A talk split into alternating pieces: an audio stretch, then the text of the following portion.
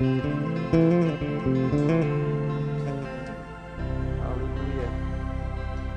Aleluia. Obrigado, Senhor, por este dia maravilhoso. Nós te damos graças por mais um dia que o Senhor criou para nós e iremos nos alegrar nele, porque sabemos que até aqui o Senhor foi conosco e continuarás sendo, Senhor. Tu és o mesmo ontem, hoje e sempre serás, e a tua palavra se cumpre cada dia nas nossas vidas. E está escrito que o Senhor nunca nos deixa, jamais nos abandona. E agindo o Senhor, ninguém pode impedir. Somos maioria, nós com o Senhor. E o maligno não pode nos tocar. Maior é o Senhor que habita em nós do que aquele que está no mundo. Oh, somos fortalecidos no Senhor e na força do seu poder. E somos tão gratos, Pai, porque não valíamos nada e o Senhor nos amou quando éramos inimigos. e hoje nós somos teus filhos, Senhor, herdeiros teus e co-herdeiros com Cristo. E esse é um privilégio, o maior título que um ser humano pode receber: o poder de ser feito teu filho. Muito obrigado, Pai. Isso é bom que nós tenhamos essa consciência, porque muitas vezes o maligno, Pai, ele quer lançar mentiras na nossa mente.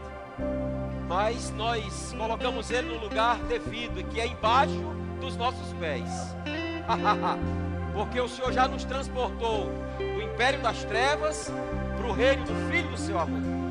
Eu te dou graças, Pai, por esse privilégio de ser teu filho e de viver embaixo da tua palavra, embaixo da tua proteção, da unção que despedaça todo jugo. Eu te dou graças em nome de Jesus. Amém. Glória a Deus. Pode sentar, queridos. Dia, graça e paz. Vocês estão bem? Graças a Deus. Vamos ficar melhor. O louvor pode sentar. Depois a gente, a gente no final, vamos mudar um pouco aí o, o cronograma, né?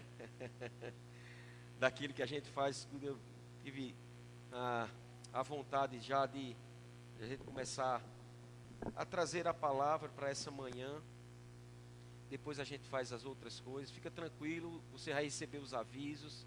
Eu sei que você veio cheio de expectativa de entregar o seu dízimo, sua oferta. No final do culto você entrega. Amém? Porque você deve ter pensado, meu Deus do céu, pastor, nesse horário é o momento do dízimo. Como é que eu faço com esse dízimo? Com ela? Guarda, irmã. Na hora certa você vai e você coloca, tá bom? Glória a Deus. Então quero quero saudar os irmãos muita alegria, louvor, adoração ao Senhor pela sua presença no nosso meio. Amém. Pelos pastores, pastor Daniel, obrigado pela honra de estar nos agraciando com a sua presença. O senhor é um homem importante e tem feito a diferença não só em Natal, mas em todas as regiões circunvizinhas. Isso é muito bom. E Deus está caminhando aí com aquilo que Ele quer para a nossa vida nesse tempo. Então, querido, semana, acho que uma semana antes de a gente entrar o mês de junho, eu sempre faço as escalas de ministrações. Acho que uma semana antes, às vezes 15 dias antes, o senhor já começa a compartilhar comigo sobre o mês seguinte, né? Porque a gente precisa ter o entendimento de que não é de todo jeito que as coisas acontecem. Amém? Ninguém faz uma escala de qualquer forma. A gente precisa buscar a direção de Deus para aquilo que ele, que ele quer transmitir para nós, não é? E eu me lembro que a gente, a gente saiu, né? A gente apagou som e imagem e Lucerna foi para um lugar mais reservado. E a gente estava conversando sobre algumas coisas e de repente surgiu o desejo de, de nós podermos, nesse período agora de junho, a partir de hoje, estávamos dando um segmento na série Evangelismo ia acabar na semana passada, teríamos mais quatro domingos. E eu conversando com Lucerna, e surgiu dentro de nós aquele, aquele desejo de podermos compartilhar algumas coisas é, sobre alguns personagens bíblicos. Na verdade, se a gente fosse querer compartilhar na igreja, não é? Acerca dos personagens bíblicos, talvez desse todas as escolas dominicais do ano todo. Se fôssemos pegar cada, cada personagem, não é? E, por exemplo, o que eu quero compartilhar com vocês hoje, eu vou precisar ser muito, ser até rápido naquilo que eu quero compartilhar com vocês, porque só esse personagem daria no mínimo um mês a gente conversando sobre ele todos os dias, diante de tantas coisas boas, positivas e algumas até negativas que aconteceu na sua caminhada, que também serve para nosso ensino, amém? Para gente a gente é, gerar mais temor no nosso coração diante de, de tantas coisas. Então, a personagem que hoje eu quero compartilhar com vocês é o nosso rei Davi, amém? O salmista Davi, o sacerdote Davi, né? o profeta Davi, um homem cheio de, de temor do Senhor, um homem temente. É, e a gente tem tantas coisas que a gente pode aqui esmiuçar, mas aquilo eu vou ser, deixar o Senhor me, me guiar naquilo que for mais pontual de compartilhar.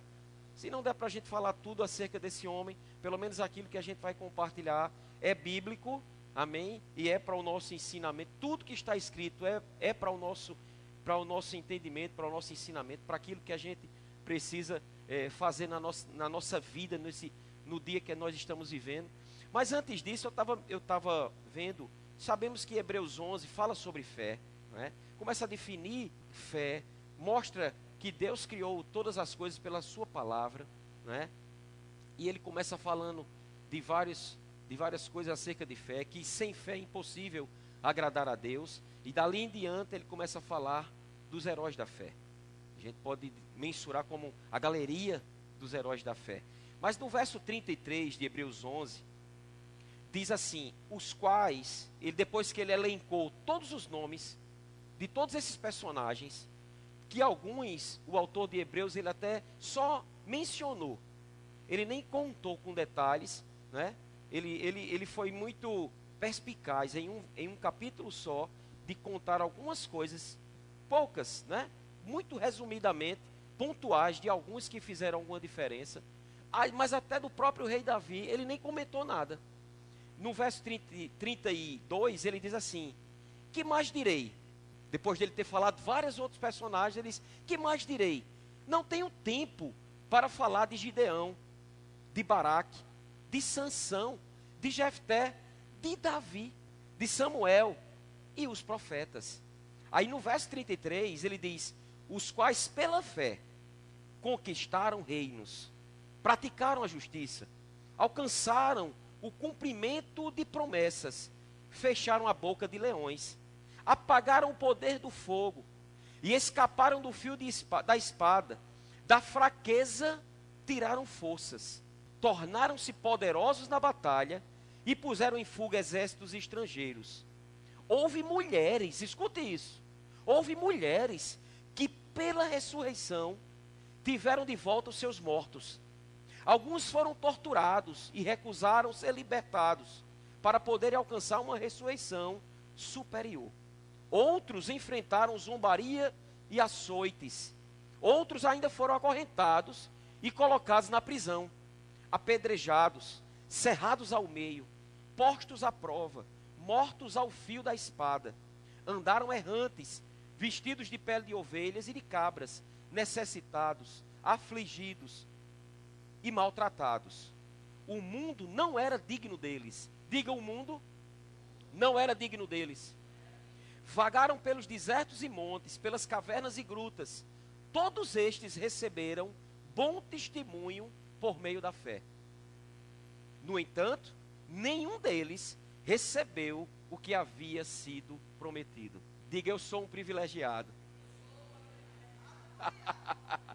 Verso 40 diz: Deus havia planejado algo melhor para nós. Diga, para mim, Deus havia planejado algo melhor.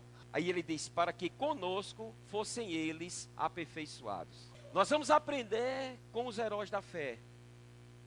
E como eu disse, só teremos quatro domingos, então quatro domingos. Então vamos compartilhar pelo menos quatro personagens. Não sei, não sei o que é que Lucerna tem no coração para compartilhar nos outros dias e no, dia que eu vi também.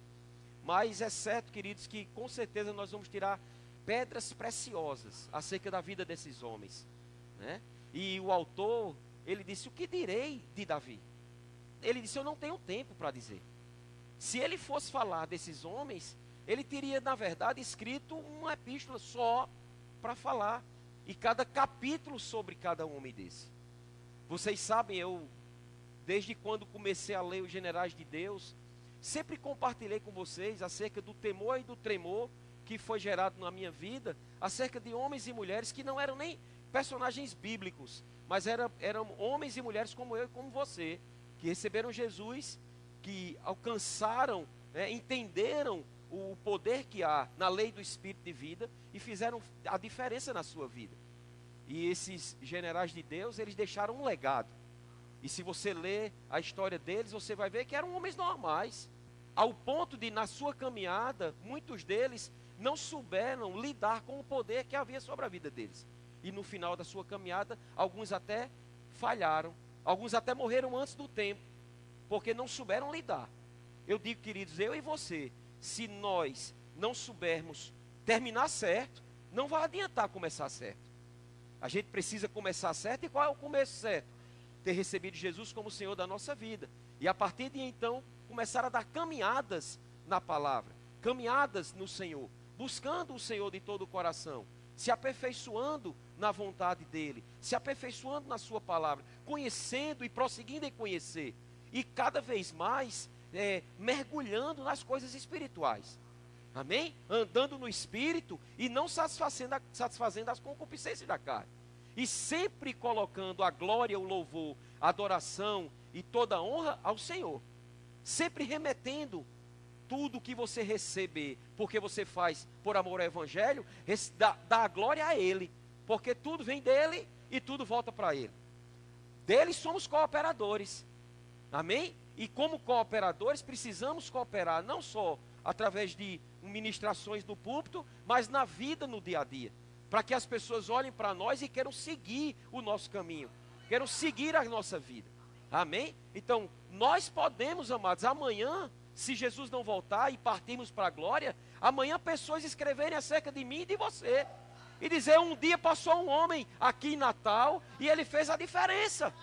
E através da nossa vida, do nosso legado, pessoas serão alcançadas. Amém? Eu nunca tive contato com Smith Wigglesworth. Mas aquele homem, diante de tantos relatos que contaram da vida dele, me enche de, de ousadia, de, de poder, de fé, não é? ao ponto de aprender a dizer Smith Wigglesworth. Porque o pastor Bud, quando ministrava, ele, ele falava alguma coisa sobre ele e sempre dizia: Repita comigo, rapaz. Smith Wigglesworth. Ninguém repetia. E eu fui aprender. Eu digo: Eu vou aprender, eu vou aprender. Porque tudo que nós quisermos aprender, nós conseguimos. Amém? Mas vamos começar a falar um pouco sobre esse grande homem que deixou muita história para contar, ao ponto do próprio autor do Hebreus dizer que Davi era um homem segundo o coração de Deus. E nada melhor do que falar nesse dia de hoje sobre esse homem que eu nem sabia, não estava nem ligado, amados, não tinha nem noção, mas hoje é o dia do pastor. Parabéns, pastores, não é? E Davi foi aquele homem que, inspirado pelo Espírito Santo, escreveu o Salmo 23. De dizer que ele sim é o nosso pastor. E nada nos falta, porque ele é o nosso pastor. Ele atribuía não é, ao pastor da sua alma não é, toda a condição de, mesmo que no meio de toda a adversidade possível e imaginável, ele tinha segurança, porque o Senhor estava com ele. Amém? Então, eu quero que você abra a sua Bíblia em 1 de Samuel, capítulo 16. E eu sei que tem muita coisa, mas alguns, alguns pontos eu vou ler, outros eu vou só compartilhar para que a gente possa ganhar tempo. Amém? Glória a Deus. 1 de Samuel, capítulo 16, a partir do verso 1. Diz assim: Disse o Senhor a Samuel: Até quando terás pena de Saul, havendo eu rejeitado, para que não reine sobre Israel? Enche um chifre de azeite e vem Enviar-te-ei a Jessé, o belemita, porque dentre os seus filhos me provide um rei. Disse Samuel: Como irei eu? Pois Saul saberá e me matará. Então disse o Senhor: Toma contigo um novilho e dize: Vim para sacrificar ao Senhor. Convidarás Jessé para o sacrifício. Eu te mostrarei o que hás de fazer. E ungir-me-ás a quem eu te designar. Fez, pois, Samuel o que dissera o Senhor e veio a Belém. Vamos parar só um pouquinho aqui, só para dar um, uma, comentar com você algo. É interessante, queridos, essa conversa que Jessé teve com, que Samuel teve com o Senhor, porque às vezes nós não agimos é, naquilo que Deus manda a gente fazer, porque a gente pensa que Deus vai dizer tudo que a gente tem que fazer.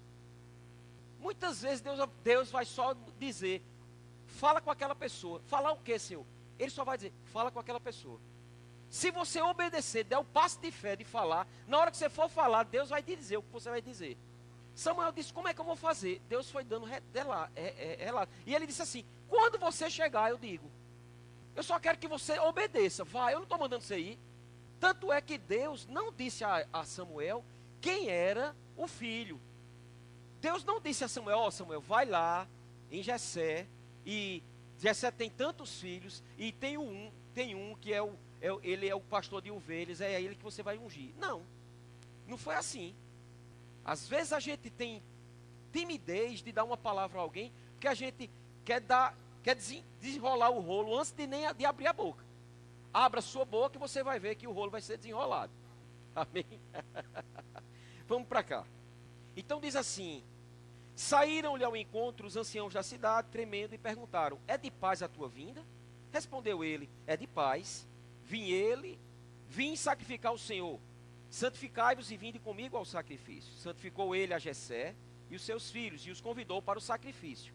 Sucedeu que entrando eles viu a Eliabe e disse consigo: Certamente está perante o Senhor o seu ungido. Porém o Senhor disse a Samuel: Não atentes para a sua aparência, nem para a sua altura, porque o rejeitei.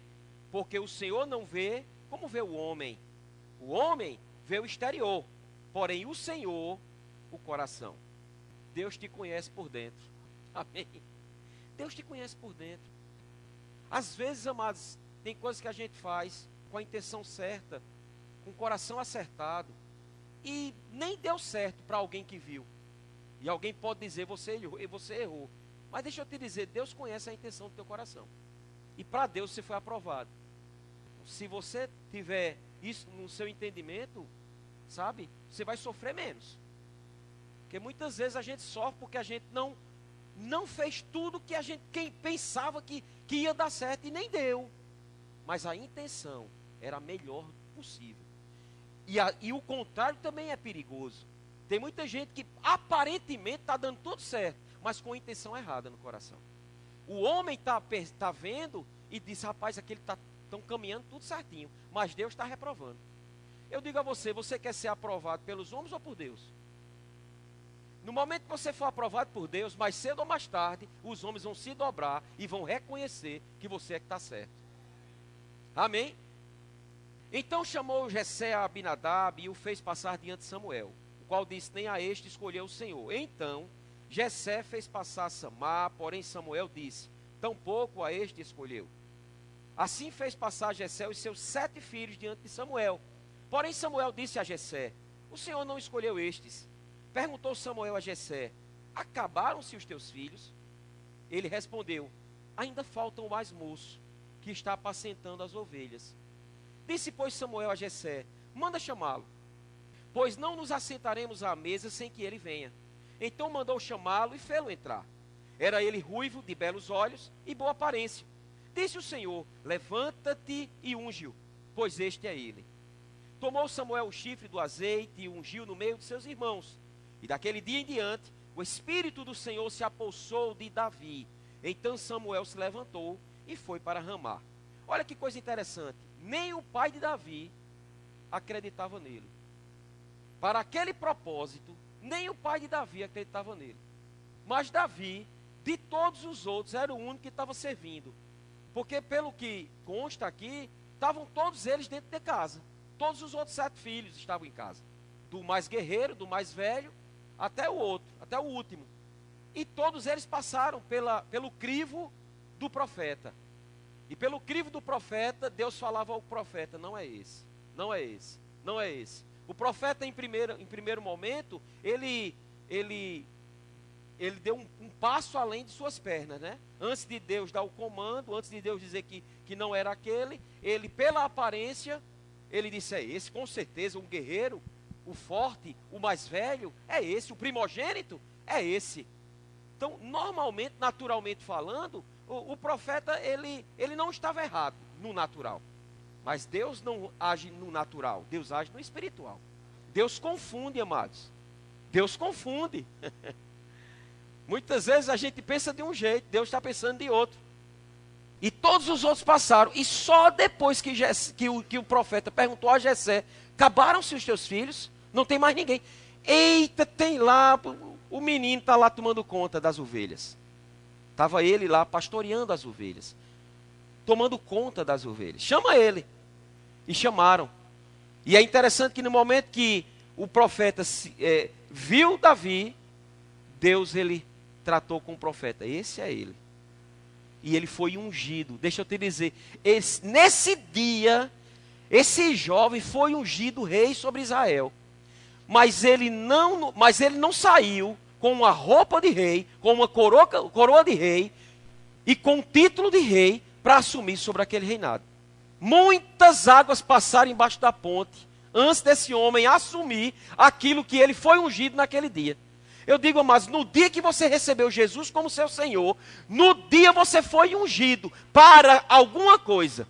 Se ainda não chegou, fica tranquilo, continua perseverando, fazendo a vontade de Deus, porque não se acende uma candeia e se coloca embaixo do alqueire, mas em cima no velador, para que todos que passem vejam. Você já foi ungido, diga eu já fui ungido. Aleluia. Amém. Sabe o que aconteceu com esse, esse jovem Davi, depois que, que foi ungido rei? Voltou a fazer as mesmas coisas. Pastor, de, Pastor Bud sempre dizia: irmão, faça o que chegar na sua mão. Muitos jovens, muitas pessoas fazendo o rema, buscando da palavra, conhecendo, e, e, fica, meu Deus, o que é que eu sou? Qual o meu chamado? Eu tenho que entrar, eu tenho que fazer, eu tenho que como se Deus estivesse apressado, arrancando os cabelos da cabeça, desesperado, porque você ainda não está naquilo que Deus lhe chamou para você fazer.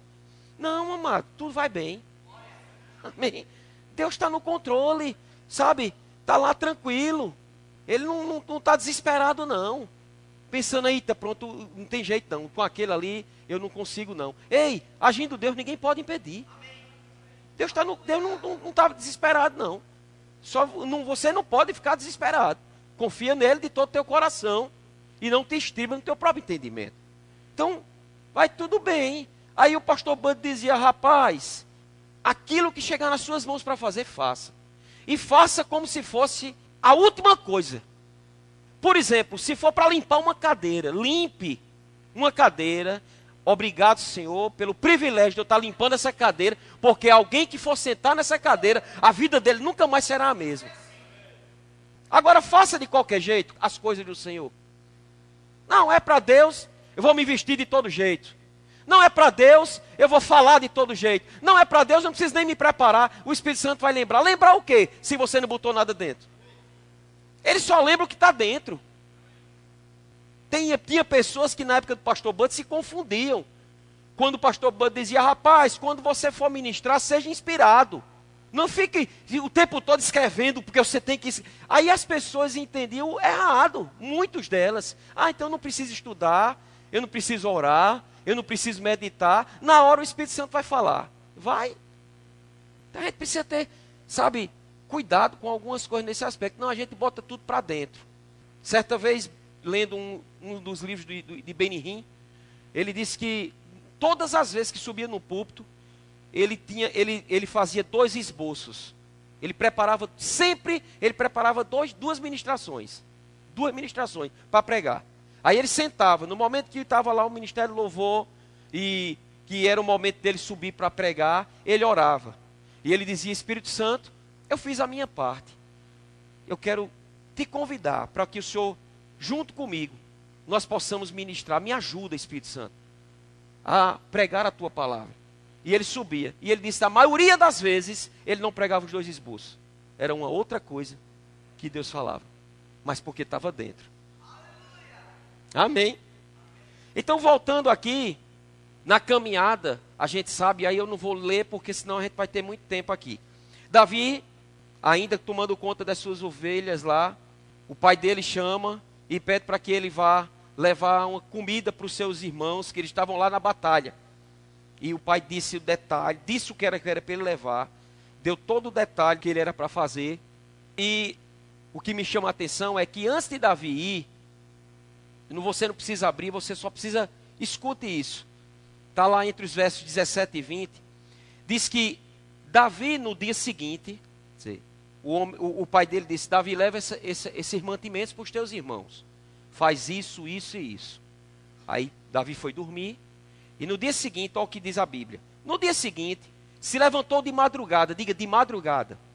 Isso me mostra que Davi não era preguiçoso. Nós não estamos aprendendo com os heróis da fé. Então, saiba lidar também com o sono. O sono é importante, você precisa dormir porque você precisa descansar, porque você precisa conservar bem o seu corpo. Agora, cuidado, sabe, com uma vida é, totalmente ociosa né, é, e relaxada, de tal forma que em momentos que Deus quer te usar, quer falar contigo, quer trabalhar contigo e você está simplesmente dormindo. Desperta, tu que dormes. Amém? Então, de madrugada se levantou, deixou as ovelhas com guarda. Eu não sei se isso lhe chama atenção, me chama demais a atenção. Ele deixou as ovelhas com guarda, carregou-se e partiu, como Jessé lhe ordenara. Olha que coisa interessante. Não estamos aprendendo com o herói da fé? Davi acordou-se de madrugada, com diligência naquilo que o pai tinha mandado ele fazer. Diz que ele não deixou as ovelhas de todo jeito.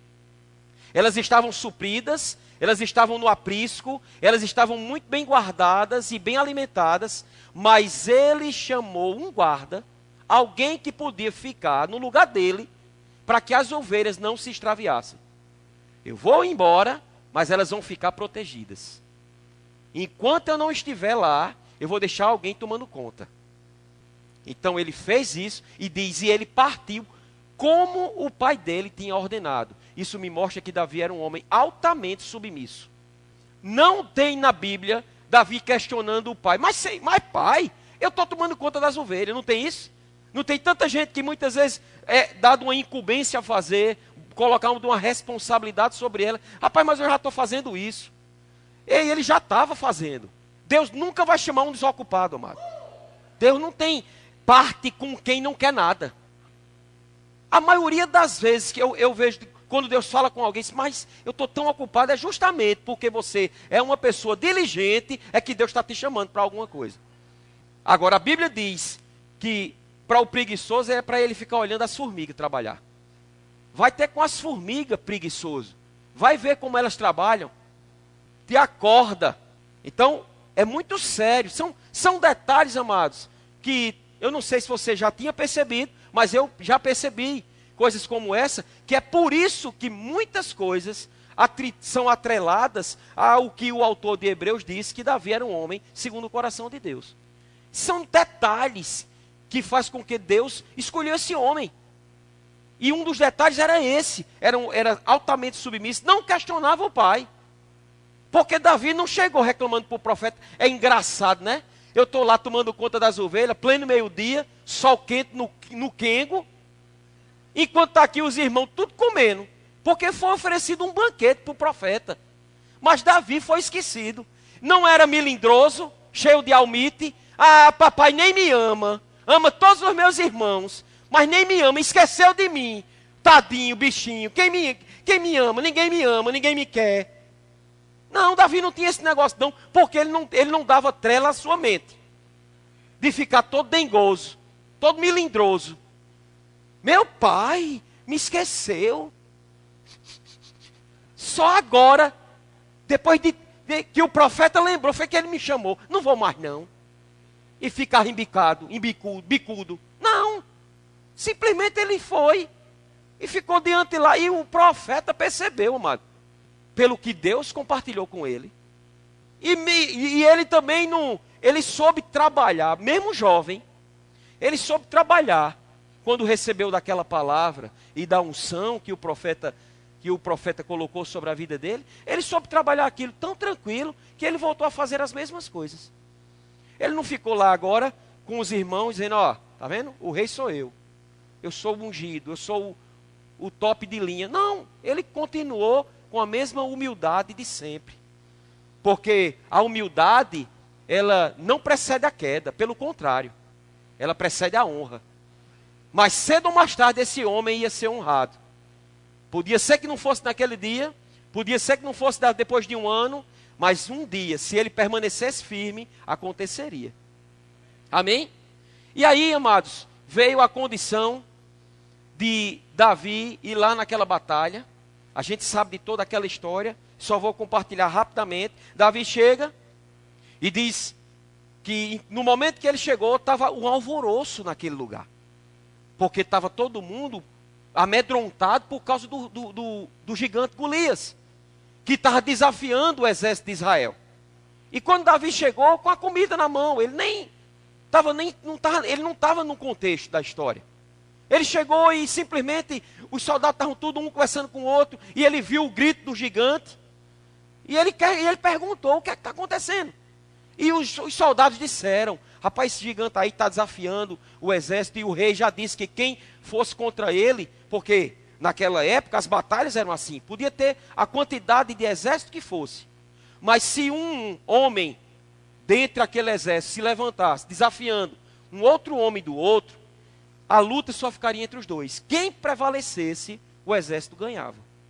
E foi isso que aconteceu com aquele gigante, que foi forjado desde quando nasceu. Golias, além de ter quase 3 metros de altura, ele era um guerreiro na acepção da palavra. Ele, a mente dele era de batalha, era de guerra, era de luta. Ele foi instruído, capacitado, treinado, sabe? Vocacionado para aquilo. Não tinha outra coisa que Golias fizesse. Ele não era intelectual, ele não tinha. A meta dele era destruir, era matar, era arruinar, era conquistar. Foi assim que ele foi forjado. E tinha todo um aparato sobre ele. Não era, ele não era só um homem zarrão, um homem forte, naturalmente falando. Além de ser um homem forte e preparado, ele tinha toda uma armadura que o protegia, que o guardava do, da, do, das lutas. E Davi chegou um pastorzinho de ovelha, jovenzinho, ruivo, como diz a Bíblia, não é? Eu acho que ruivo por causa do sol, que era quente demais. e queimou o cabelo dele. Estou brincando. E aí, ele quando ouviu, isso me mostra uma outra parte. Nós não estamos aprendendo. Ele era um homem inteligente. Ele disse: Espera aí, repita aí. O que é que o rei dá? O que é que tem de retorno se alguém destruir esse gigante aí? Rapaz, o pai deixa de pagar imposto. Começou a dizer, sabe? Vai ter isso, vai ter aqui. E ainda vai ter a filha do homem. Quer dizer, quem, quem ganhar contra o gigante vai casar com a filha do, do rei? É. vai casar com a filha do rei? Se é. Aí ele se levantou com toda ousadia e ele disse: Quem é esse incircunciso filisteu que ousa desafiar o exército do Deus vivo? Aí já entra a parte espiritual. Ele viu: opa, tem vantagem, esse negócio tem vantagem. Deixe de ser tolo. Às vezes às vezes é, tem, tem crentes que dizem, não, não, não, não quero nada não, não tem problema, só vou fazer a vontade de Deus. Ei, deixa de ser besta, porque Deus quer dar o melhor para você. Isso é, isso é falsa humildade, isso é coisa que não tem nada a ver. Não, para mim nada, para Deus tudo. Que conversa é essa? Deus já te deu tudo. Você está recusando o que Deus já lhe deu. Se Ele já nos fez herdeiros, por que, que essa falsa humildade ainda impera na tua vida? Pare com isso. Pare com isso, você precisa desfrutar do melhor. Se não for para você desfrutar, pelo menos para você ter e dar para os outros. Então deixe de ser egoísta, de pedir pouco. Não, Senhor, tá bom, olha, só o que tem para o meu suprimento. Isso é o maior egoísmo. Isso é o maior nível de egoísmo que uma pessoa pode ter. Eu não, olha, Senhor, não preciso de mais nada. olha, se tiver a comida do dia, eu estou satisfeito. Ah, é falso, isso é falsa humildade. E aqui a gente não está aprendendo com o herói da fé. Davi não é um homem que lhe inspira, não? Ele não era um homem segundo o coração de Deus? Por que é que Deus não reprovou ele nisso? Deus podia ter reprovado. Ô Davi, que conversa é essa, rapaz? De tu estar tá querendo casar com a filha do rei? De tu estar tá querendo que o teu pai fique isento de imposto? Não era só vantagem? Espera aí, você não vou entrar nesse negócio. É bom. Isso é bom. E Deus não reprovou. Se houvesse uma reprovação de Deus, a Bíblia era explícita, querido. E dizia, ó, não é para agir dessa forma. ela, ela nos instruía isso, mas ela fez o contrário. Aí Davi disse: Espera aí, quem vai sou eu. Mas o irmão de Davi começou a querer diminuir ele. Quantos irmãos nossos, muitas vezes, quando a gente está dando um passo mais a, além de fé e a gente cheio, chega cheio de empolgação para dizer, quantos irmãos não jogam uma, uma ducha fria? Está aqui, amados, era um irmão dele. Ei, deixa de ser palhaço. Vá-se vá embora, tomar conta de suas ovelhas. Foi mais ou menos isso que ele disse. Sabe o que a Bíblia diz? Que Davi nem deu cotação, virou-se para o outro lado. Fez o vídeo, o vídeo de mercador. O vídeo de mercador, amado. Ele não deu cotação. O irmão dele diminuindo ele. Ele foi, se virou e disse: Rapaz, o que é que disseram mesmo? E disse: Sou eu que vou. Não quis nem saber do que o irmão estava dizendo. Às vezes a gente perde tempo porque, ah, porque alguém está falando mal de mim. Por que está falando mal de mim? Que conversa é essa, rapaz? Parte para outra. Se é Deus que está falando ao teu coração, queridos, deixa de mimimi. Hoje, ontem fez oito dias, estávamos lá na reunião de professores o nosso apóstolo Guto começou a ministração para os professores dizendo isso. Rapaz, eu tô, Guto dizendo, rapaz, eu, eu preciso começar a fazer muitas vezes o que o pastor Bud fazia. Não foi, José? Que ele disse, rapaz, a gente está num período de, E ele estava falando para ministros. Estamos com vários ministros, Guto dizendo, que qualquer coisinha que acontece está cheio de mimimi. Está cheio de coisinha, cheio de isso, cheio de aquilo. E ele disse: não, não é questão de aumento, não, é questão de carnalidade, porque a Bíblia diz: ou você é espiritual ou você é carnal. E ele disse: eu tô, eu tô mais sério do que batida de trem. E esse negócio eu não vou estar admitindo no meio dos ministros. Qualquer coisinha fica bicudo, fica chateado, fica triste, fica não sei o quê, fica, vou procurar um médico, vou, vou me, me consultar com um psicólogo. Que conversa é essa, rapaz? A gente precisa se levantar por dentro. Porque maior é o que está dentro da gente. Não ficar se questionando, por que é que estão pensando isso de mim? Rapaz, o que é que Deus está pensando de você? Se preocupa com isso. Então, se você faz sua parte, você está sendo aprovado pelo, pelo Senhor. Aleluia. Aí a Bíblia diz que o rei chegou para ele e disse: Meu filho, pelo amor de Deus, você não está vendo não a sua estrutura? Você não tem, você não tem condições. Aí ele disse: Meu rei, Estou parafraseando, mas meu rei, deixa eu explicar uma coisa ao senhor. Eu não estou aqui porque eu sou forte, não. Não é na minha força, não. Não estou preocupado se eu, tô, se eu sou preparado ou não sou preparado. Tem alguém que está comigo. Agora, só para o senhor entender, meu rei. Porque quem tem experiência, tem esperança. Meu rei, deixa eu lhe dizer uma coisa. Eu tenho experiência de servir a um Deus que nunca me deixa só, ao ponto dele me me dá força de eu arrancar da boca de um urso uma ovelha. Mas deixa eu dizer, não foi só do, do urso, não. Foi de um leão também. Ele veio feroz comer minhas ovelhas. E eu fui e eu destruí ele com a minha mão. Deixa eu lhe dizer, meu rei, o mesmo Deus que foi comigo contra o leão e contra o urso, é o que está sendo comigo agora e que vai me fazer derrotar o gigante. Todos nós aqui, amados, do mais novo ao mais velho, com certeza, em algum momento da nossa vida tivemos experiência com o Senhor. E a gente saiu daquilo. Talvez teve situações na nossa vida que a gente pensou que ia morrer. E nem morreu, está todo mundo vivo aqui. Se você não morreu, foi porque Deus agiu para o teu favor. Se ele agiu ao teu favor naquele tempo, eu quero te dizer, amado, Deus não é o grande eu era, Ele é o grande eu sou. E Ele pode agir com você hoje da mesma forma. Ele não perdeu uma gota do seu poder. O que é que a gente precisa fazer? Aprenda com o herói da fé. Confia no Senhor de todo o teu coração. Estamos aprendendo com o herói da fé. Ele não olhou para si. Entenda bem, o segredo do nosso sucesso não é olhar para nós. Porque quando a gente olha para a gente, a gente vai ver falhas, defeitos, fraquezas. A gente vai. Porque nós somos imperfeitos. Mas a gente tem que olhar para quem está dentro de nós. E a gente tem que se ver como ele nos vê.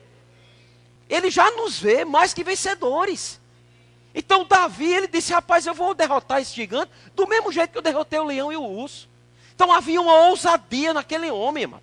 Jovem, jovem. E o rei quis ajudar, porque na nossa caminhada, mesmo a gente estando todo certo, sempre tem alguma coisa que a gente também quer fazer para ajudar Deus. Parece que a gente quer. Isso, isso, é bom. É uma intenção boa, sabe? Não, eu vou ajudar Deus a Ele me ajudar. Mas, amados, Humberto diz uma coisa tremenda, né? Quando ele começou a igreja, ele desesperado foi orar ao Senhor. E ele orando, ele disse: Senhor, o que é que eu faço? O que é que eu faço? E Deus disse a ele: Só não me atrapalhe. não me atrapalhe. Saia da frente, deixa eu agir ao teu favor. Somente. O problema é que a gente está insistindo em atrapalhar o agir de Deus na nossa vida. E às vezes a gente quer colocar o natural na frente do espiritual. Mas esse homem não fez isso, pelo contrário. Mas, na, na verdade, na conversa com Saul, não é? ele ainda deu vazão, ao ponto de pegar a armadura de Saul e botar no seu corpo. Mas Saul era um homem alto, a Bíblia diz que quando Saul foi escolhido, ele se escondeu. Mas não teve jeito, porque ele era um homem que ele distava, ele era mais alto. É tipo o Herto aqui. Quando todo mundo está junto e o Herto está perto, até hoje eu não sei abraçar o Herto. Eu fico agoniado abraçando o Herto, por causa da estrutura do homem. Saul era desse jeito. Ele, ele era mais alto, o, o homem distava. Se eu olhasse na multidão, estava Saul lá, a cabeça dele na frente de todo mundo. E esse homem quis colocar a sua vestimenta no franzino Davi. No ruivozinho Davi. Davi é mesmo que eu estou tá vendo a palhaçada. Davi veste um, botando uma, uma camisa número 5. Já pensou? O mamulengo ali, tropeçando com a armadura. Aí ele sabe de uma coisa, rapaz, eu não estou aqui por mim mesmo. Aí tirou aquela ferramenta e ele botou na sua mão aquelas cinco pedras e, aquela, e aquele alforge. E disse: Agora eu vou fazer a minha parte. E ele foi e enfrentou. E a gente sabe qual foi o final. Ele disse: Olha, Golias. Porque Golias, chamou ele de: Serei um cachorro para você vir com pau e pedra? E Davi olhou para ele: Pois hoje mesmo eu vou arrancar a tua cabeça. Desgraçado do inferno. Hoje mesmo eu vou, eu vou te entregar os urubu. E foi o que aconteceu, queridos. E aí foi aquela festa, né? Mas caminhando, a gente chega em Samuel 18 e Davi já estava no exército de Saul, ele já estava nas batalhas e olha que coisa interessante. 1 Samuel 18, verso 6. Eu disse a Lucerna, Lucerna, eu acho que esse assunto que eu tenho para ministrar não dá um domingo só não, mas vamos para ver. Vamos para frente. Diz assim, Samuel 18, verso 6. Sucedeu, porém, que vindo Saul e seu exército, e voltando também Davi de ferir os filisteus, as mulheres de todas as cidades de Israel saíram ao encontro do rei Saul, cantando e dançando com tambores, com júbilo e com instrumentos de música. As mulheres se alegravam e cantando alternadamente diziam: Saul feriu os seus milhares, porém Davi os seus dez milhares. Então Saul se indignou muito, pois estas palavras lhe desagradaram em extremo. E disse: Dez milhares deram elas a Davi, e a mim somente milhares. Na verdade, que lhe falta, senão o reino? Foi aqui que o coração de Saul foi alcançado, foi atingido, para começar a perseguir o rei Davi. Veja o que um elogio pode fazer. Veja que as mulheres, elas não criticaram Saul, elas elogiaram Saul. Mas olha o que a inveja, qual o poder que uma inveja tem de fazer na vida de uma pessoa. A inveja, o ciúme, entrou na vida desse homem de tal forma que a partir desse momento, a vida de Saul foi buscar uma maneira de matar Davi. O que inveja e ciúme não faz, queridos. Porque deixa eu te dizer, ele sendo elogiado ou não, ele era o rei. Você sabe que tem pessoas eu não estou dizendo que aqui da nossa igreja, mas você sabe que tem ministros, pastores, que são líderes de sua igreja. E de repente alguém no meio da sua da congregação começa a desenvolver o ministério. Começa a despontar, a ministrar de uma forma em que a própria igreja começa a reconhecer da unção que há sobre a vida daquela pessoa. Aí, muitas vezes o pastor, que é ele que levantou, que reconheceu, viu que ele tinha uma condição de. Mas ele começa a perceber que as pessoas começam a olhar com, os outros, com outros olhos para a vida daquele jovem, daquele homem, daquela mulher que está que tá desenvolvendo mais, que se ele não tiver cuidado, ele comece no seu coração a fechar o coração para aquela pessoa e de repente ele começa a tirar a influência dela. E ele não coloca ela mais para muitas vezes para até para ministrar. Ele começa a dizer, por quê? Inveja, ciúme, medo entraram e ele permitiu que isso entrasse. E ele, em vez de estar tá fazendo a vontade, por quê?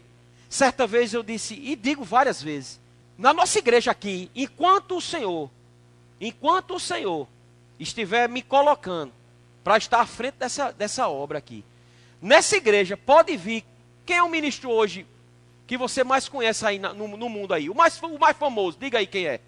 No Brasil, quem pode ser? De qualquer ministério. Luciano Subirá, Silas Malafaia, quem for, né? Para vir simplesmente porque Deus mandou que ele viesse para cá, para ministrar aqui. Ou um profeta, ou um evangelista que abriu a boca, as cadeiras, as cadeiras de roda ficam para trás, porque todo mundo se levanta, milagre acontece. E agora, pastor? Esse homem que veio aqui ministrar, porque, pelo amor de Deus, deixa eu dizer uma coisa, amados: o pastor sou eu. E esse homem vai ministrar, esse homem vai fazer a sua, vai, o, o ministério dele vai prosperar enquanto ele entender de se submeter. Mas pastor, todo mundo só está elogiando ele, mas o Senhor ainda está me aprovando. Entenda bem, amados, a gente precisa saber trabalhar isso. Eu estou dizendo isso porque isso acontece. Eu vi ministérios, muitos ministros, sucumbirem, porque outros taparam, abafaram e por abafarem, eles não, não souberam lidar com a pressão e eles romperam. E o ministério deles também sucumbiu. Quando ele era para estar firme e forte, fazendo a vontade do Senhor, esperando o tempo dele, o momento dele. Por quê? Porque nós, na caminhada, mas é porque, infelizmente, termos de tempo natural, não dá tempo de eu esmiuçar para você o período em que Saul fez de tudo para derrotar Davi. Mas eu posso pelo menos conversar algumas coisas para você ter entendimento de como Davi agia diante das perseguições de Saul. Em nenhum momento Davi se levantou contra, criticando, esculhambando ou querendo diminuir o rei Saul. Pelo contrário. E deixa eu te dizer, amado, Davi desde sempre sabia que Deus já tinha reprovado Saul. Muitas vezes, amado, Deus já reprovou e aquela pessoa ainda está naquele lugar, pensando que vai tudo muito bem, obrigado. Deus reprovou Saul, mas não tirou ele no mesmo dia. Deus aprovou Davi e ungiu Davi naquele dia, mas não tirou no mesmo dia. Não é bom a gente pensar sobre isso? Por isso que nós precisamos ter paciência, perseverança e também humildade. E outra coisa, amado, independente daquela situação onde Deus estava já reprovando, se ele ainda está naquele, naquela posição, fazer como Davi fazia. Em um certo momento, chegaram numa caverna e eu vou ser bem claro com você, Saul teve dor de barriga. Desinteria. Tem desinteria que não adianta. Você, aonde você estiver, se não tiver um lugar propício para fazer, apropriado para fazer, Deixa eu te dar uma, uma, uma, Não sei se é boa nova isso não. De repente, talvez você faça nas calças. Porque você talvez não consiga segurar. Diante da adversidade da vida. Vou contar um, um relato meu para você. Luciano está balançando a cabeça. Eu vou ter que dizer. É, eu vou ter que abrir mesmo o coração. Naquelas viagens que eu fazia para Campina, ó, até Pedro Paulo agoniou, sabe? lembrou, Pedro Paulo lembrou. Você teve experiência. Lá ia eu voltando de Campina, depois de um plantão de 24 horas, e eu peguei por Capim. Graças a Deus por Capim.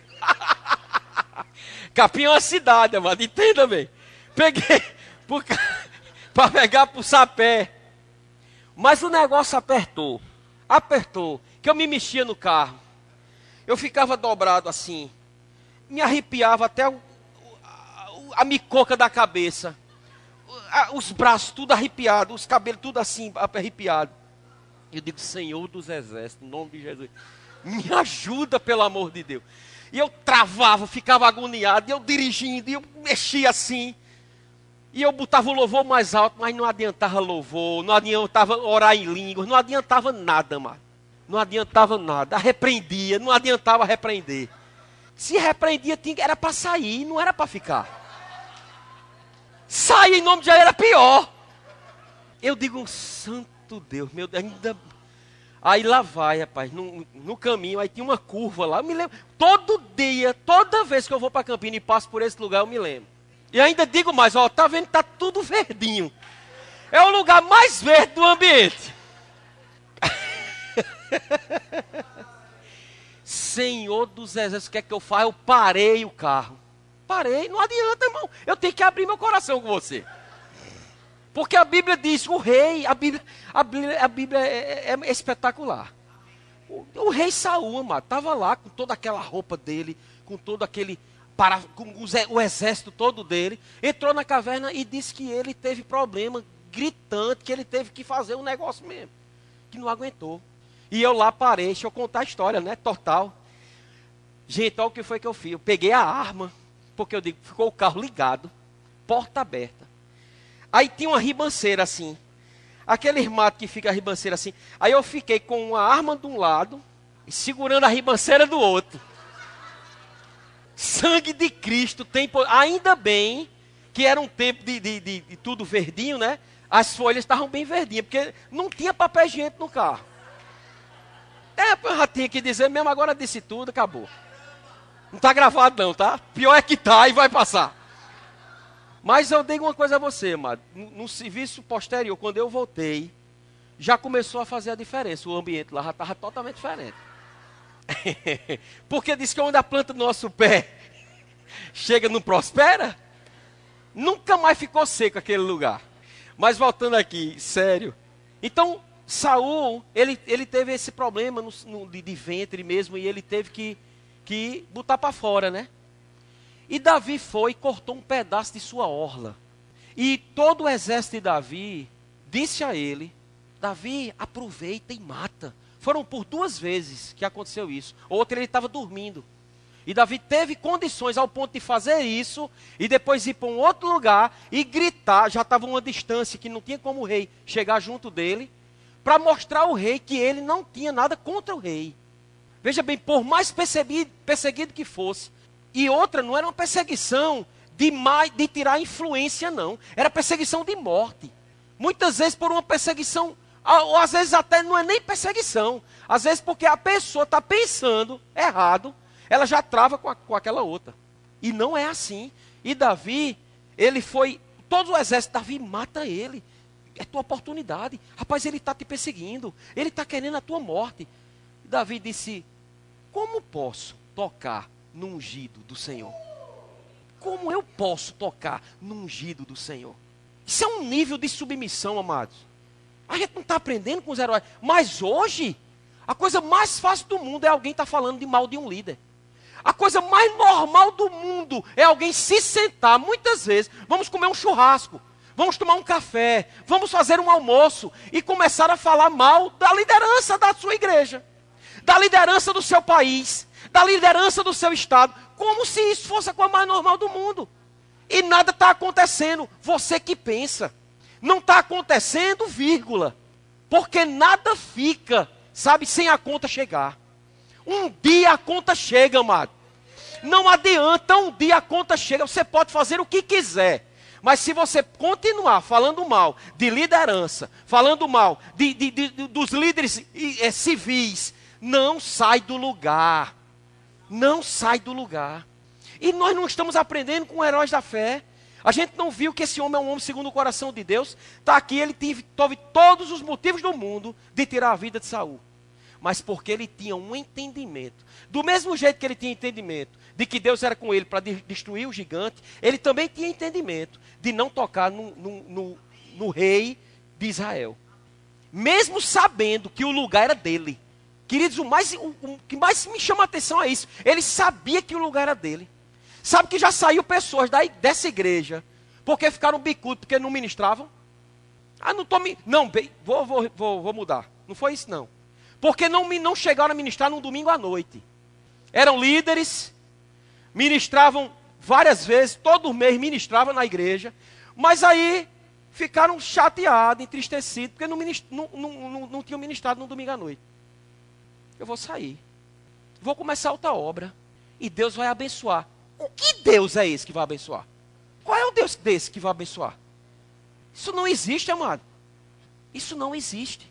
Aí, uma batalha lá, Saul morre. Uma pessoa para se dar bem com Davi, chega para Davi contando. Depois, se você quiser ler Samuel, você vai ver toda essa história. Uma pessoa chega para Davi para querer achar que vai se dar bem, né? Com, não tem aqueles que, para contar a história, mas contou uma, a versão dele. Que o, o rei estava quase morrendo e chamou ele e, ele, e ele quem matou o rei. Para dizer a Davi que tinha matado o rei. Davi chamou o exército e disse: pegue ele e mate ele. Porque como ele ousou matar o ungido do Senhor. Mesmo na morte de Saul, de um homem que passou a vida inteira perseguindo ele, depois da morte, amado, Saul, o, o filho de Saul foi ungido. A família de Saul foi, foi abençoada quando Davi soube que era da família de Saul. Todo aleijado, feito um cachorro que não valia nada, ele mesmo se via como um cachorro, mas quando Davi soube que ele era da linhagem de Saul, traga ele e dê tudo a ele que ele merece. Veja, se não tivesse isso no coração de, de Davi, esse, esse entendimento espiritual, amado, no coração de Davi, morreu Saul, acabou o legado de Saul, quer nem saber de Saul. Não, na morte de Saul, ele ainda continuou honrando a unção, continuou honrando o título que Deus tinha dado a ele. Isso é muito sério, queridos. E isso me chama muita atenção. Eu não sei se chama sua atenção, mas isso me chama muita atenção. Sabe? E chama a atenção também que depois que Saul, Saul morreu, Davi não podia dizer, pronto, agora sou eu que vou reinar. Não, ele foi consultar Deus. Ele sabia que tinha sido ungido. Saul saiu. Davi era para tomar conta. Ele foi perguntar: "E aí, Senhor?" E se vai para Judá e reina sobre Judá. Ele ainda não entrou no nível do chamado que Deus tinha dado a ele. Passaram-se ainda sete anos, ele reinando sobre Judá, não sobre Israel ainda, completamente. Depois desse tempo, foi que ele foi e teve a, a, a condição de reinar sobre todo Israel. E reinou entre Judá e Israel por 40 anos. Nesse tempo, venceu todas as batalhas. Aí, numa batalha, que ele era para estar lá, ele relaxou. E naquele relaxamento, que estava em casa, mente vazia, oficina do diabo nesse relaxamento, onde ele era para estar na batalha, junto com o seu exército, ele estava lá e simplesmente andando lá pelo jardim, viu uma mulher tomando banho nua. Eu não sei o que aquela mulher casada estava inventando de tomar banho em público nua. Negócio do cão mesmo. Estava lá Batseba, chamou a atenção de Davi, concupiscência dos olhos, desejo incontrolável dos olhos, mesmo com o rei, mesmo com o homem, segundo o coração de Deus. Aí a Bíblia é tão fantástica e maravilhosa que não deixa fora o erro desse homem. Não tira que ele era um homem segundo o coração de Deus, mas não mostra só as perfeições, mostram também as imperfeições. Para quê? Para que a gente aprenda. Porque tudo que está aí é para a gente aprender. E porque ele viu aquela mulher nua, mandou chamar, se deitou com a mulher. A mulher era casada. O, o marido dela era um dos seus, era um dos líderes dos exércitos de Davi. Davi soube, aí Davi maquina, não é? Começa, manda chamar todo o exército para que ele se dê. Por quê? Porque Batseba se engravidou. E foi dizer a Davi que estava grávida. E pega todo mundo, traz para cá, para que ele vai se deita. Aí o pessoal ficou. Veja, Davi era o rei que vivia em submissão, que tinha esse entendimento, e com certeza, amado, ele partilhou isso com seus líderes. Ele falou da importância de se submeter e da importância de honrar os seus liderados. E aquele homem foi, o pessoal ficou no acampamento e ele, o homem, o, o líder de Davi, tinha direito de se deitar com Batseba. Mas para honrar os seus, os seus soldados, ele não foi. E quando Davi soube que ele não se deitou com Batseba, foi perguntar, foi questionar. Ele disse: Como eu iria me deitar com minha mulher se os meus soldados estão no acampamento? Honra. Honra não só aos, aos, aos que estão acima, mas também aos que estão abaixo. Considerando os seus soldados. Davi disse: Meu Deus, o que é que eu faço? Tenho certeza absoluta que não foi Deus que deu orientação a ele. porque ele teve a maquinação de chamar o outro e mandar ele ficar à frente da batalha e dizer: deixa ele sozinho. E aí ele foi morto na, no exército. Foi morto na batalha. Mas como nada que está encoberto fica encoberto, e Deus revela através de seus profetas, chega Natan, tendo uma conversazinha com, com Davi, e começa a contar uma história. Pense num homem corajoso. Profeta tem que ser corajoso, viu? Profeta não pode medir as palavras. Se Deus mandar o profeta falar, amado, e essa, essa igreja aqui é aberta para profeta falar. Tem mais nem meio mais, não. Se tiver de falar, tem que falar, amado. Porque quando um profeta, embaixo da unção do Espírito, com a sabedoria de Deus, ele fala, conserto virá. Davi pensou que não existe crime perfeito, amado. Não existe. Não existe. Aos olhos de Deus tudo está descoberto. E de repente Natan começa a falar o que é que você diz e o tal. Depois leia. É linda a história. E até para a gente se, se, se corrigir. Davi, quando ficou. A Bíblia diz que Davi se encheu de ira com aquela história. Natan disse: o que é que a gente faz com esse homem? Mata!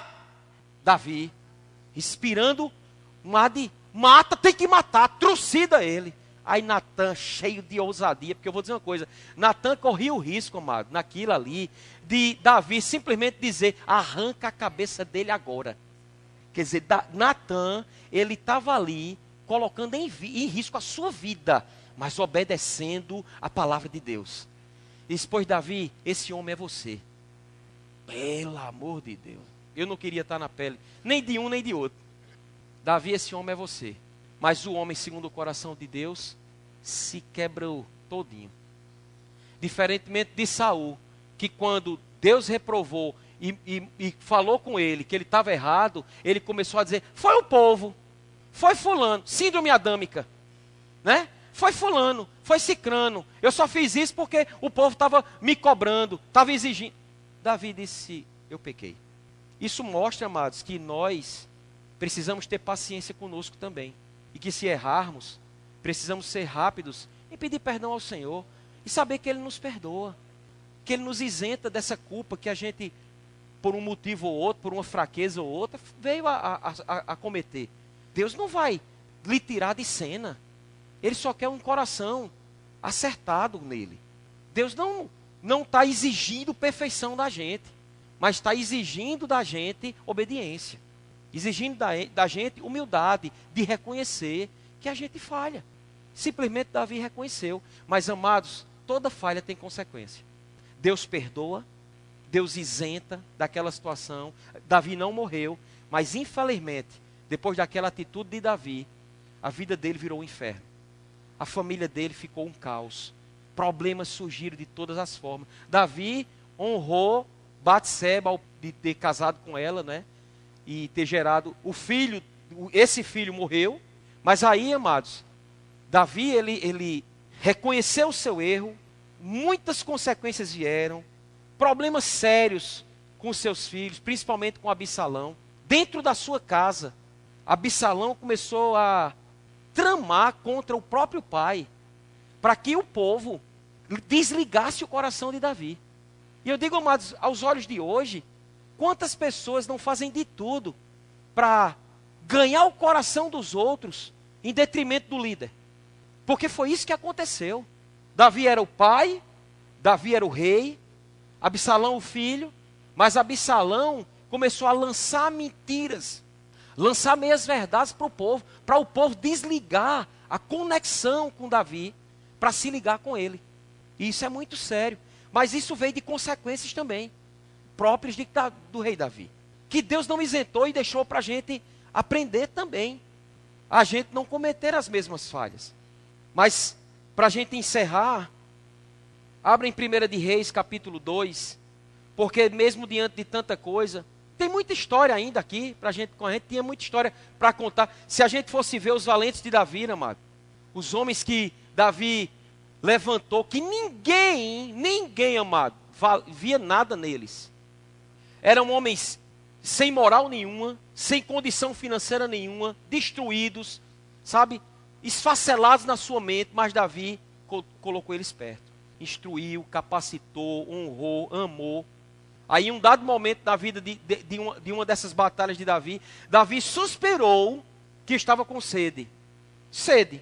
Ou que era tão bom tomar daquela água de Jerusalém. Pois esses homens se levantaram e arriscaram a sua vida para irem buscar água para Davi tomar. E trouxeram aquela água para Davi. Quando Davi recebeu da água, ele disse, ele ofereceu aquela água pra, como um sacrifício. Ele não bebeu, ele derramou e disse: Jamais eu tomaria dessa água que pôs em risco a vida dos meus. Eles sacrificaram a sua própria vida para isso. Eu não posso tomar, porque coloquei em, em risco. Ou seja, Davi foi um homem que soube instruir tanto as pessoas que estavam próximo dele, que no momento que ele suspirou, Davi não pediu, amado. Entenda bem. Davi não pediu. Davi ele só ele só abriu a sua boca com um desejo que tinha. Ou era tão bom que isso acontecesse. Alguém ouviu e disse: "Epa, a gente tem que atender o desejo dele". Olha que coisa linda, queridos. Olha que coisa fantástica. Davi não tinha pedido líder. Ele não pediu não. Quantas vezes, amados, a gente implora coisas para nós mesmos e entra num ouvido e sai no outro? Quantas vezes? Quantas vezes líderes pedem tantas coisas com o afã de, de todos serem beneficiados? Mas muitos têm os seus achômetros. Ah, não é bem assim não. Por que não é bem assim? Davi só esboçou um desejo. Ele não fez um pedido, ele esboçou um desejo. Daqueles homens, amado, disse que ele teve um deles que prevaleceu contra um exército, que a, a mão dele colou na espada. Ele sozinho, a, a mão dele ficou a, como se fosse a mão e a espada, o braço e a espada, uma, uma, uma peça só. De tanto sangue que aquele homem tirou. Por causa da honra, por causa da luta, da, do, da, do entendimento que ele tinha. E tem, tem mais história. Mas, para a gente encerrar, 1 Reis capítulo 2, verso 1, diz assim: Aproximando-se os dias da morte de Davi, deu ele ordens a Salomão, seu filho, dizendo: Olha que coisa linda. No final da sua caminhada, 40 anos de reinado, diante de tantas coisas, Davi teve muito mais vitória do que derrota. Teve essa falha na sua caminhada, mas Deus não é, reprovou ele. Por que não reprovou? Porque ele não agiu como Saul, ele reconheceu o seu erro. Então Deus não mostra que Davi foi um homem perfeito, mas mostra que mesmo no erro, ele o perdoou e considerou e ele continuou. A gente se a gente fosse ler só os salmos desse homem, porque em dados momentos da vida do rei, do rei Davi, ele teve momentos de depressão. Depressão não é só moda de hoje, não. Desde a época do rei Davi. Mas, pastor, como é que o senhor pode provar que ele teve depressão? Quando Davi disse, por que estás abatida, ó minha alma? Quantas vezes a alma de Davi não estava abatida? Por que estava abatida? Por causa das perseguições. E existem angústias, amados, que líderes passam. Ah, o pastor Palhano, graças a Deus, ele é diferente, que ele é risonho demais, ele não passa por nada. Não, amado, passa por tudo. Agora, nada disso é, é maior do que a alegria que o Senhor colocou em mim. Mas perseguição, angústia, traição, tudo é passado pela nossa vida. Tudo passa. Tudo chega. E, e chega para isso mesmo. A, a intenção maior é roubar a paz que está tá dentro de mim. Porque uma vez a paz que eu perca no Senhor, por causa das afrontas do diabo, por causa das coisas que se levantam, aí, amados, aí o, o diabo prevalece. Mas enquanto eu estiver firme no Senhor, ele pode dar o que der, ele sempre vai ser um derrotado. Mas isso acontece. E, no, e com o rei Davi, ele sabia disso, ao ponto dele começar a ministrar para a alma dele. Ei, alma, por que você está abatida? Se levante. Se levante, pelo amor de Deus, se levante. Por isso que ele também disse lá, né? Que eh, bendize, ó minha alma. Ele estava falando para quem? Ele estava falando para suas emoções, para o seu emocional, para o seu sentimento. Bendize, minha alma, ao Senhor. E não te esqueça de nenhum só dos seus benefícios. O que era isso? No meio de uma tribulação, no meio de uma perseguição, no meio de uma adversidade, a, a, aquelas na mente dele, não vai dar certo, você vai ser derrotado. Tá vendo? Não vai, não, e ele começa a lembrar lá do urso. Ele começa a lembrar lá do leão.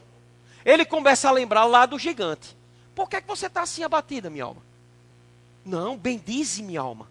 E tudo que há em mim, bendiz o seu santo nome. Bendize a minha alma. E não te esqueças de nenhum só dos seus benefícios. Ele já me beneficiou lá atrás, ele vai me beneficiar agora também. E aquilo levantava ele.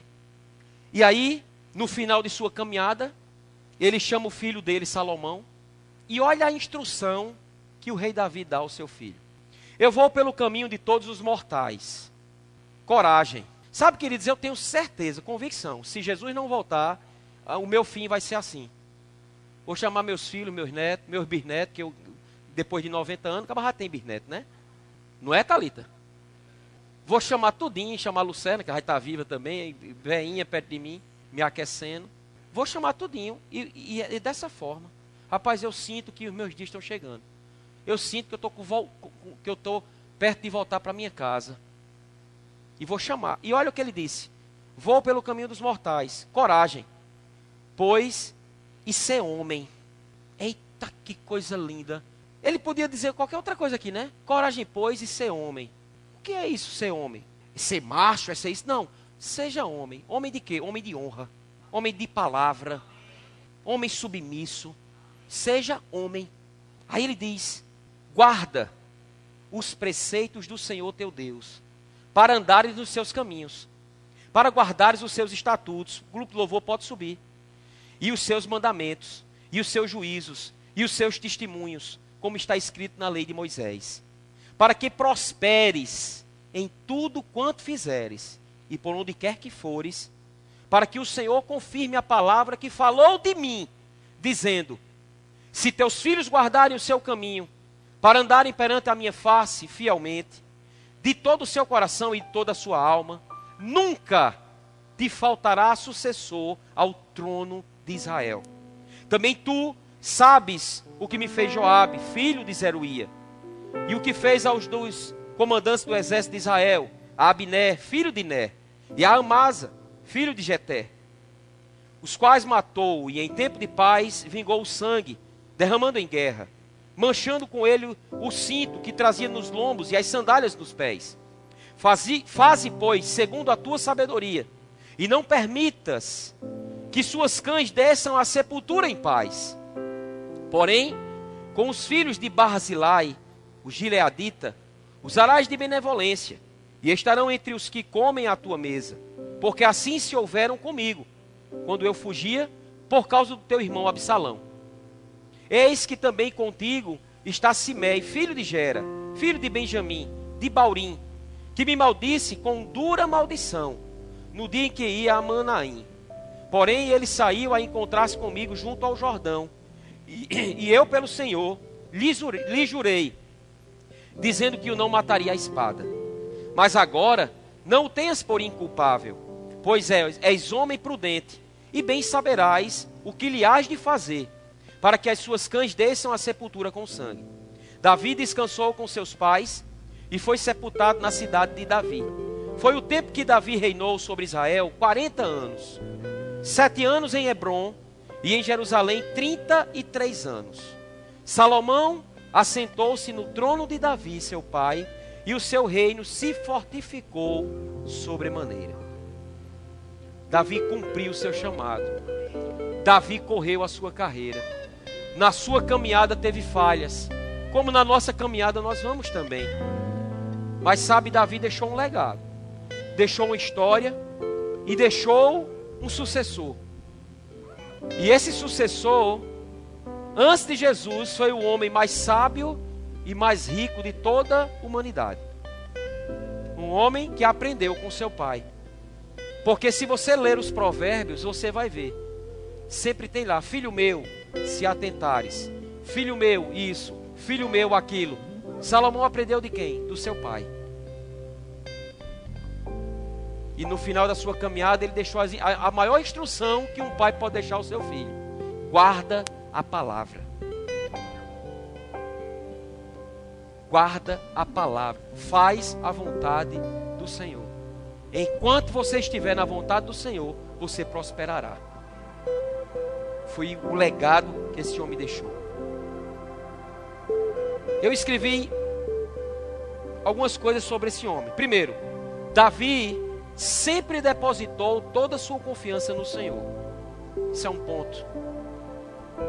Coloca a tua confiança no Deus da tua vida. Segundo, era um homem segundo o coração de Deus. E isso não isentou os seus erros. Então tenha paciência com você mesmo. Mas sempre deixe a sua vida aberta ao Senhor.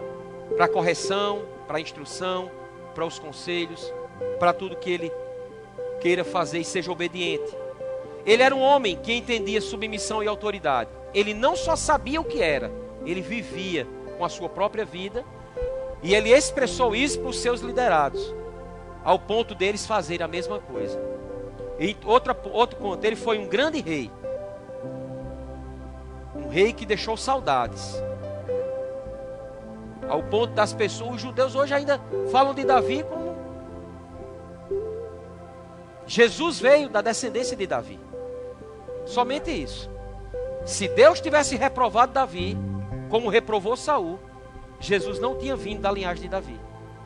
Porque o plano original de Deus era que Jesus viesse da linhagem de Saul. Mas Saul falhou. Ele era um salmista. Um homem que dedicava sua vida a momentos com o Senhor. E ele inspiracionalmente falava do seu coração para Deus. Ao ponto de dizer o que habita no esconderijo do Altíssimo e descansa à sombra do Onipotente.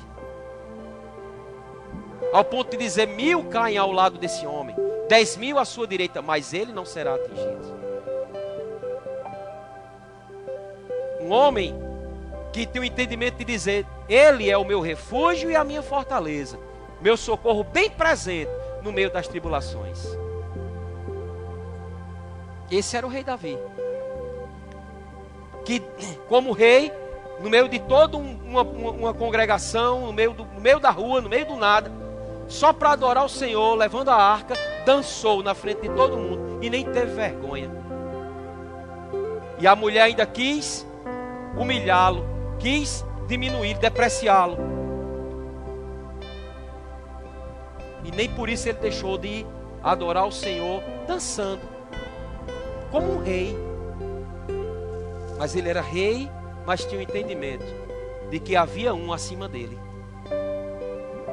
O reinado de Davi não subiu à sua cabeça, porque ele continuou com humildade, ele continuou com humanidade, não era um homem perfeito, mas era um homem que entendia os seus erros e pedia perdão ao Senhor. Teve momentos que se abateu, ao ponto de passar por algumas crises na sua alma. Era rápido em reconhecer seus erros. Instruiu seu filho Salomão a dar continuidade ao seu reinado. E é por isso que hoje nós estamos lembrando dessa figura, porque ele deixou um legado. Amém? Feche seus olhos. Pai, no nome de Jesus, muito obrigado, Senhor, pela tua palavra que é a verdade. Aquilo que tinha no meu coração, Senhor, e eu sei que aquilo que tinha também no teu coração foi compartilhado com os teus filhos nessa manhã. E o meu desejo, Senhor, é que eles acolham essa palavra e que eles aprendam verdadeiramente com, com esse homem que estava numa dispensação diferente da nossa porque ele não tinha o Senhor dentro dele, mas ele tinha a consciência da tua presença perto dele, junto dele. E é por isso que ele logrou êxito em tudo que ele tentou fazer. E sei, Pai, que ele falhou, mas ele reconheceu o seu erro. A minha oração, Pai, é que nós saiamos daqui com o desejo de acertar e sabedores de que o Senhor não está mais junto de nós, mas está dentro de nós, habitando em nós. Hoje nós somos a tua casa, casa de oração, lugar onde o Senhor habita. E o meu pedido, Senhor, é que o teu povo, os teus filhos, deixem um legado nessa terra, hajam na verdade da tua palavra, andando nos princípios que ela norteia, para que a gente possa andar e fazer a diferença onde chegar. Te dou graças em nome de Jesus. Se tem alguém no nosso meio que ainda não fez Jesus Senhor da sua vida e você quer entregar a sua vida a Jesus, eu quero te dar a oportunidade nessa manhã. Mas se você já é crente, eu creio que, pelo que eu estou vendo aqui, todos de casa, mas ainda não é cheio do Espírito Santo, revestido de poder. Eu digo, Davi não tinha esse privilégio, nós temos, né? De viver cheios da palavra e cheios do Espírito. E eu digo, um homem ou mulher cheio do Espírito, com certeza absoluta vai errar menos, ao ponto de chegar um momento de não errar mais. Tem alguém? Todos cheios? Alguém com alguma dor, alguma enfermidade, algum, algo no seu corpo físico e quer imposição de mãos, fique de pé onde você estiver. Você nem precisa vir aqui na frente. Pode ficar aí, dona Rita. Tem mais alguém? Michele, vocês estão mais próximos, Arthur. Coloca as mãos sobre ela aí. Em nome de Jesus, Pai, eu te dou graças pela cura que já foi providenciada para nós através de Jesus naquela cruz do Calvário. Pelas pisaduras de Jesus, Dona Rita já foi sarada. E eu te digo, Satanás, tire suas patas imundas da vida dela, do corpo dela, em nome de Jesus. Livre desse mal, em nome de Jesus. Amém. Glória a Deus. Então, a gente vai cantar uma canção. Enquanto nós estivermos cantando a canção, quero que as diaconisas venham aqui. Nós vamos adorar o Senhor com os nossos dízimos e ofertas. Chegou o grande momento, né? De você estar desesperado. Meu Deus, eu quero dar meu dízimo, eu quero dar minha oferta, Senhor. Pronto, chegou o momento de você, né? Se aliviar, não do ventre, mas da semente que está no seu bolso. Amém? Mas deixa eu te dizer, querido, certa vez eu ouvi essa frase e é uma verdade. O dinheiro que você está tirando aí do seu bolso, da sua carteira, do que for, vai sair da tua vida. Vai sair do teu bolso hoje, mas nunca mais vai sair da tua vida. E vai prosperar. É uma semente e essa semente ela vai produzir a 30, 60 e 100 por um. Amém? Estenda suas mãos para cá, Pai, no nome de Jesus. Muito obrigado pela rica oportunidade de poder plantar no teu reino, Senhor.